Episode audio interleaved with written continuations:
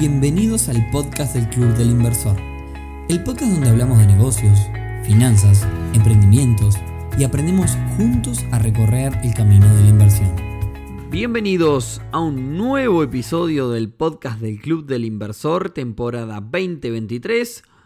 Hoy viernes 15 de diciembre, episodio número 186 en el que vamos a cerrar el 2023. Efectivamente, hoy hacemos el último episodio de contenidos, por así llamarlo, ya que en los próximos dos episodios se vienen dos enormes especiales que no te aconsejo perderte para nada. Pero antes, y como siempre, clubdelinversor.uy, la comunidad de negocios más grande del país, en donde tenés que estar si estás pensando en invertir.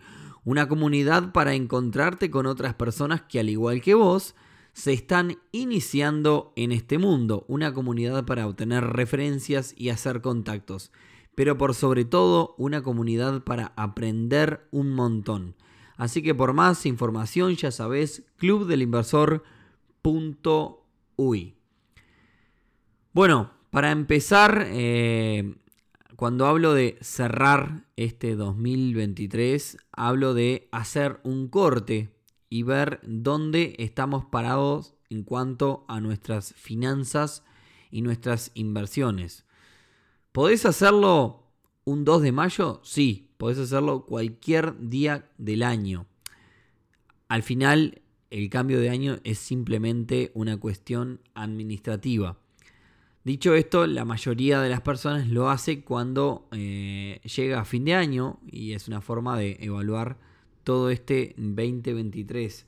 Eh, además, fin de año suele ser una fecha por las fiestas y demás, que hay un periodo, por lo menos a mí me pasa, hay un periodo, sobre todo el periodo que va entre Navidad y fin de año, donde no hay este, tanta actividad laboral y bueno, tenemos un poquito más de tiempo o también se puede hacer eh, en los primeros días de enero, cuando salgas de vacaciones y demás. Este, porque si bien esto es trabajo, al final del día hay que disfrutarlo y ahora más adelante le voy a contar, digamos, por qué. Yo lo vengo haciendo generalmente, me siento un día tranquilo y lo vengo haciendo hace algunos años.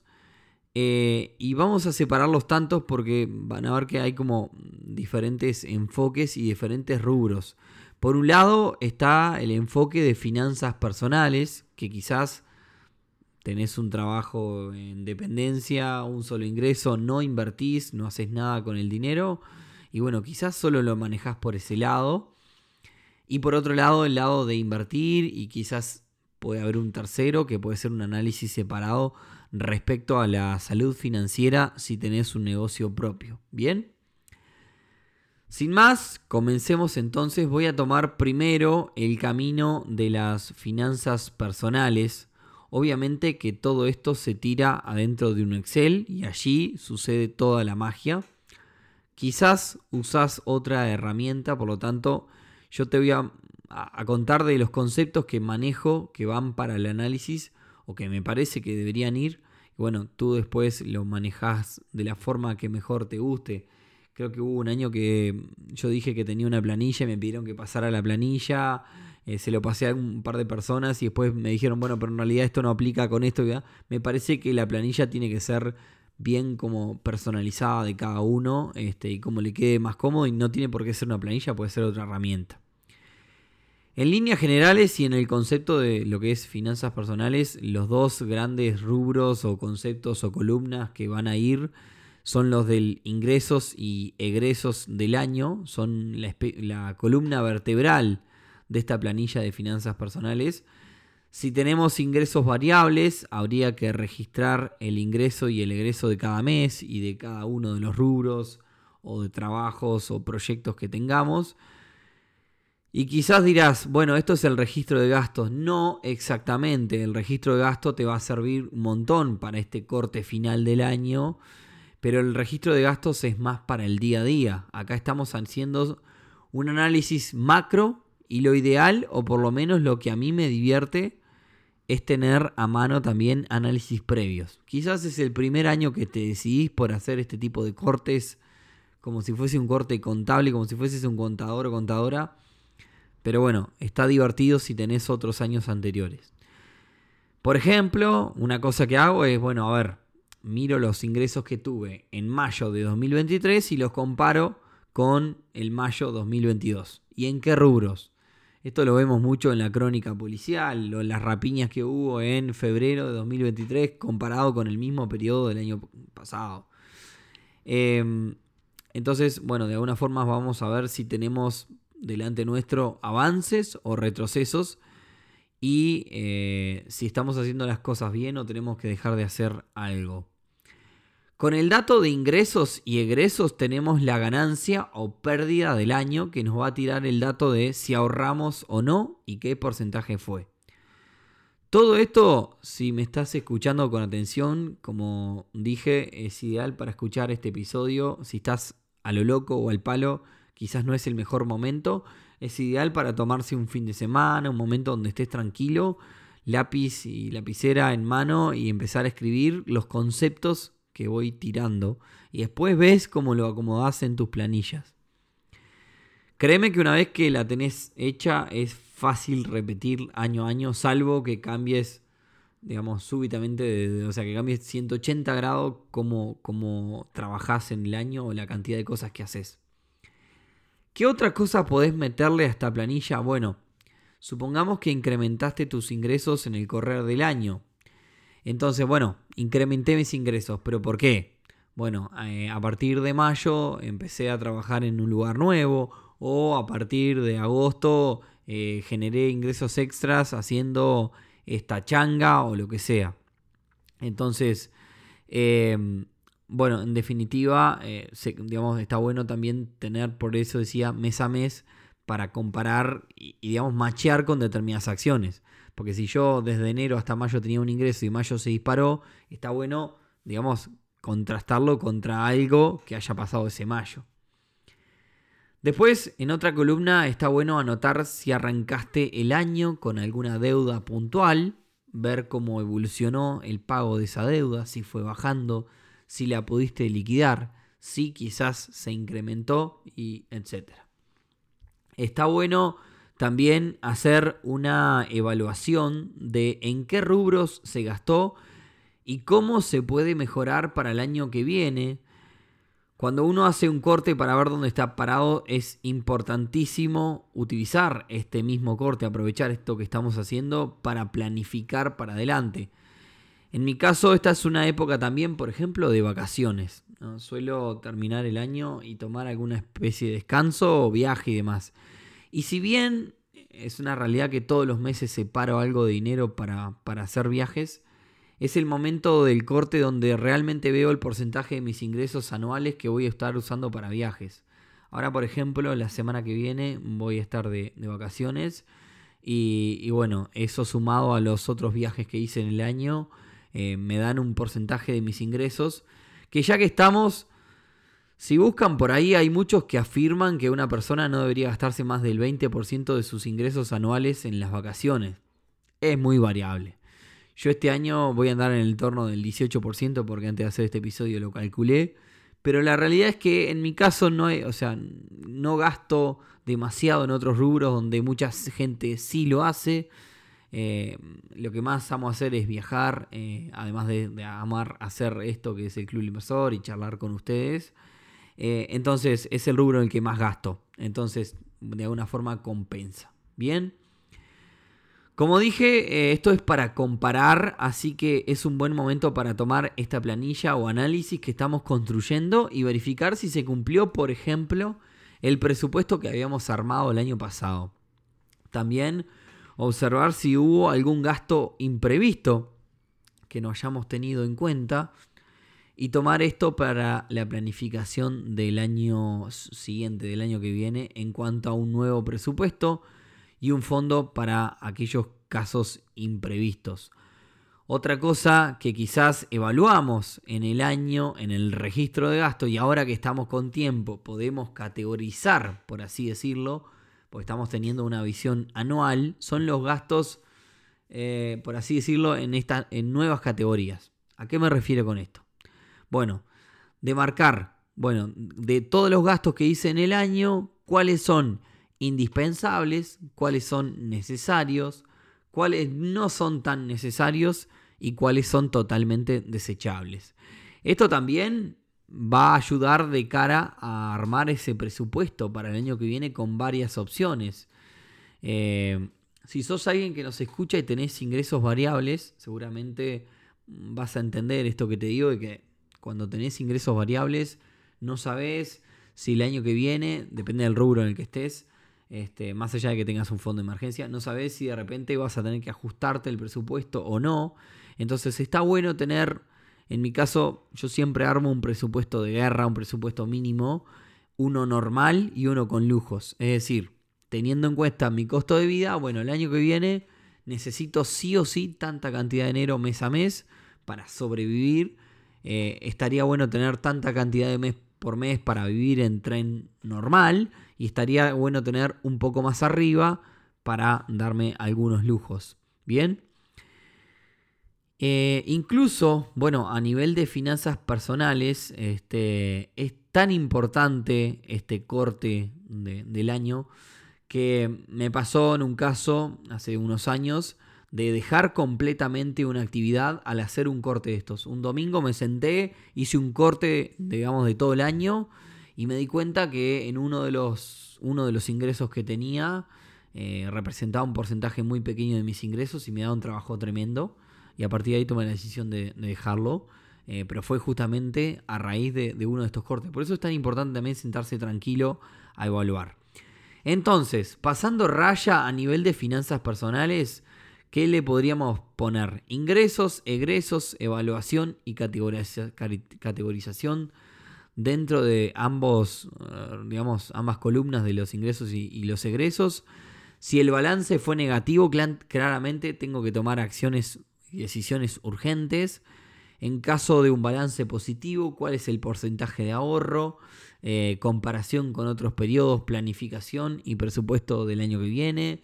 Y hay un montón para divertirse. Y yo, por ejemplo, también tomo este, el eh, tomarme un objetivo, que ahora vamos a hablar de eso. Y también siempre miro el porcentaje de, plata que usé para, para viajar. Entonces, bueno, dicho todo esto, pasemos al sector de inversiones. Acá, dependiendo de lo diversificado que estemos, se puede complicar bastante. Es como bastante más complicado que el área de finanzas personales. Quizás un punto para iniciar es ver el capital con el que, arrancamos el año. Bueno, el primero de enero tengo tanta cantidad de plata, no importa lo que haya hecho para atrás, pero bueno, cuento con tanta cantidad de dinero.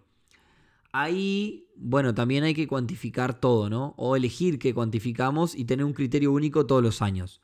Por ejemplo, eh, yo he vendido vehículos eh, y por ejemplo, supongamos que tenés un vehículo en el medio de una venta, o sea que todavía no lo vendiste y es primero de enero y tenés un vehículo.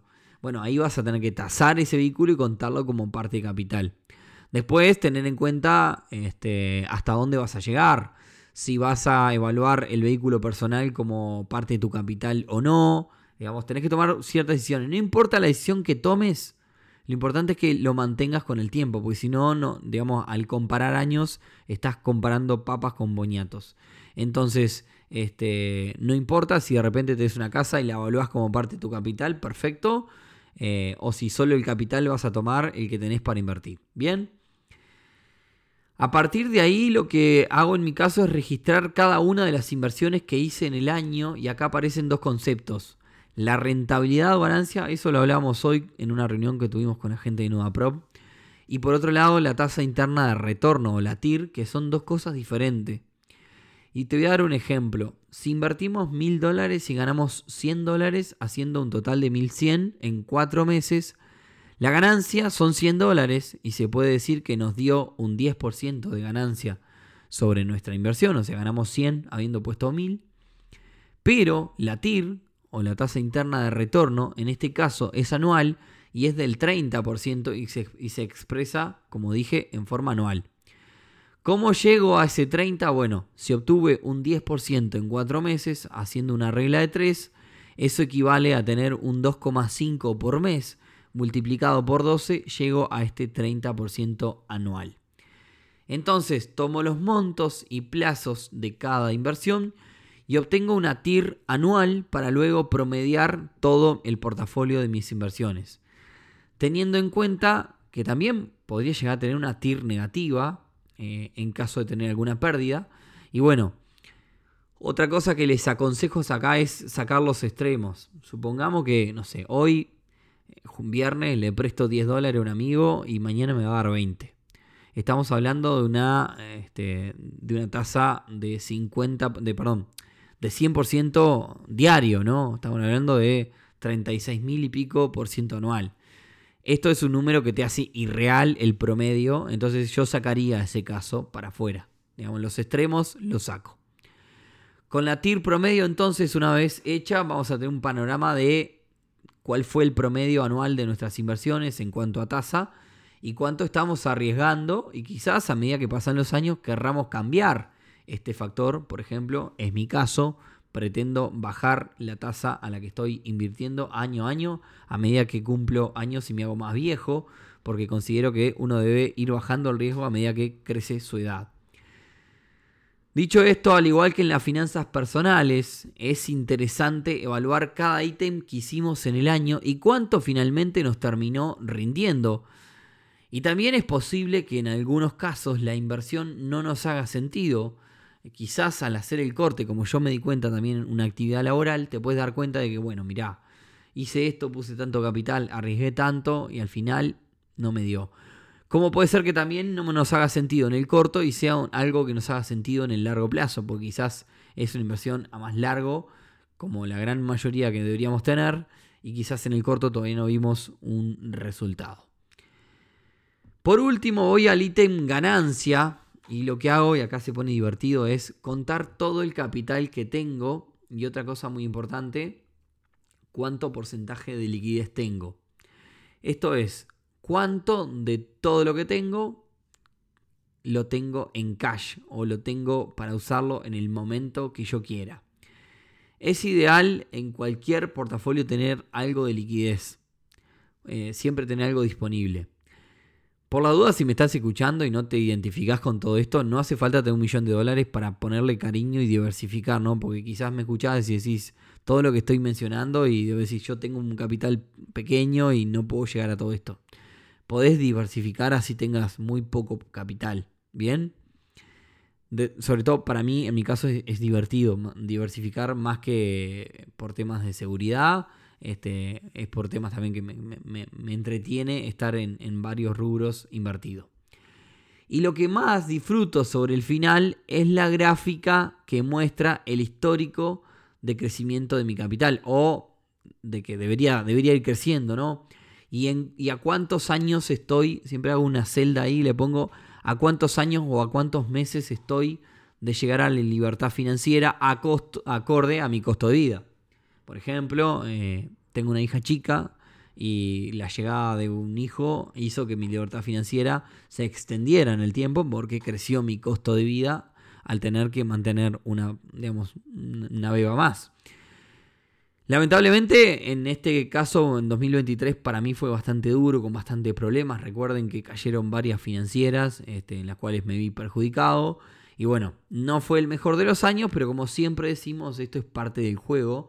Por lo tanto, en mi caso, en este caso, estoy un poquito más lejos de la libertad financiera que el año pasado.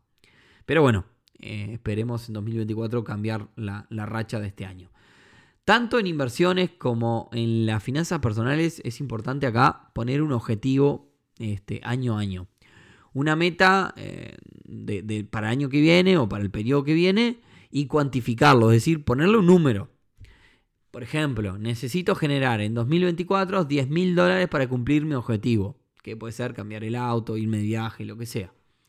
Entonces, con este razonamiento lo que tengo que decir es, bueno, ¿cuánto capital tengo que tener invertido para ganar 10 mil dólares de intereses y a qué tasa? Y ahí vemos si es real. Es decir, si yo tengo 10 mil dólares de capital, para generar otros 10 mil dólares preciso hacer un 100% anual. Estamos hablando de una tasa elevadísima. Preciso arriesgar un montón. Bueno, quizás llegar a ese objetivo va a ser muy difícil salvo que le ponga tiempo a esa inversión para generar esa rentabilidad. Entonces quizás generar un objetivo más alcanzable eh, para no, no, decepcionarnos, ¿no? Tiene que ser algo que podamos llegar. Y si nos escuchás, para ir, digamos, dándole un cierre, pues me puedo ir por las ramas un montón, y tenés un negocio, esto también es muy similar. Eh, bien, yo también lo hago para todas las cosas que hago. Hacer el corte de cada negocio. ¿Cuáles fueron tus ingresos en el año, los egresos, los costos, las ventas, el margen que tuve en el año, el margen promedio de cada ítem o cada servicio que vendo? ¿Cuáles son los objetivos, el presupuesto del año que viene? Etcétera, etcétera. Como ven, mi recomendación es tomarse un domingo relax para estar tranquilo. Esto te tiene que, te tiene que gustar hacer esto. Eh, quizás decís, la verdad, lo detesto, bueno, que lo haga otro. Esto tiene que ser disfrutable. En mi caso, si tengo tiempo y estoy tranquilo, es muy disfrutable. No es una tarea para un lunes en medio de una locura, es para sentarse y darle a Excel o a cualquier herramienta que utilicen y se sientan cómodos. Y por último, y acá de bonus track, si quieren y se copan con esto del corte, se le puede agregar algo más filosófico. Yo esto lo escuché creo que en un podcast de Rodri, en Neurona Financiera, de mi socio, y lo apliqué y me sirvió mucho, que es tomar alguna cosa filosófica también es, bueno, a ver, en este año, ¿a quién tengo que agradecer y por qué? Y anotarlo. Eso les recomiendo hacerlo papel y lápiz. ¿De quiénes me olvidé y por qué? Y anotarlo a quién me gustaría acercarme y por qué, de quién me gustaría aprender. Y bueno, algunas otras preguntas que se vayan ocurriendo. El poder de esto es verlo anotado y tomar acción. Bueno, fulano, ¿sabes qué? Muchas gracias por este año. Fulana, la verdad, gracias por, lo que pasamos. Hoy mismo me pasó, mandar un, me pasó mandar un mensaje a una persona a la cual le hice de alguna forma seguimiento, cómo te fue en el año demás. Hace tiempo no hablamos, vamos a llamarnos. Y bueno, este, la verdad a mí me ha funcionado bastante. Así que nada, es otra recomendación final filosófica que les doy. Y con esto vamos cerrando el episodio de hoy y el podcast por este 2023. Quiero contarles algo muy importante. Hay dos episodios en el año que no salen los viernes o que pueden llegar a salir un viernes, pero salen el día 24 de diciembre y el día 31, 31 de diciembre, independientemente de qué día caiga eh, ese día. Así que el próximo episodio va a salir el domingo 24, va a ser un especial de Navidad. Y el especial de fin de año va a salir el domingo 31. Así que en realidad, en lo que tiene que ver con temáticas, este, este es el último episodio. Gracias a todos por habernos escuchado hasta hoy. Eh, gracias por las sugerencias y demás. Eh, como siempre, eh, nos ayuda mucho todos sus comentarios para seguir mejorando. En el verano se van a venir episodios un poquito más cortos para poder de alguna forma este, satisfacer a la gente que quizás nos escucha este, en la playa y más, no queremos aburrirlo con tecnicismos. Así que vamos a hacer una edición veraniega como todos los años. Y bueno, muchas gracias por este 2023. Si este episodio es el último que escuchan, se perdieron un montón porque los dos especiales están tremendos, sobre todo el del 24. Así que nada, este, les deseo a todos felices fiestas si este es el último que escuchan. Que pasen muy bien y muchas, muchas gracias por todo este año. Nos encontramos entonces ya en el episodio que viene, lo hacen los socios, no lo hago yo. Y vamos a hacer una despedida formal del, equipo del club el día 31. Así que que tengan todos un gran fin de semana. Y nos escuchamos entonces el próximo viernes no, el domingo no, el otro domingo en la despedida especial de todo el equipo del Club Inversor. Chau, chau.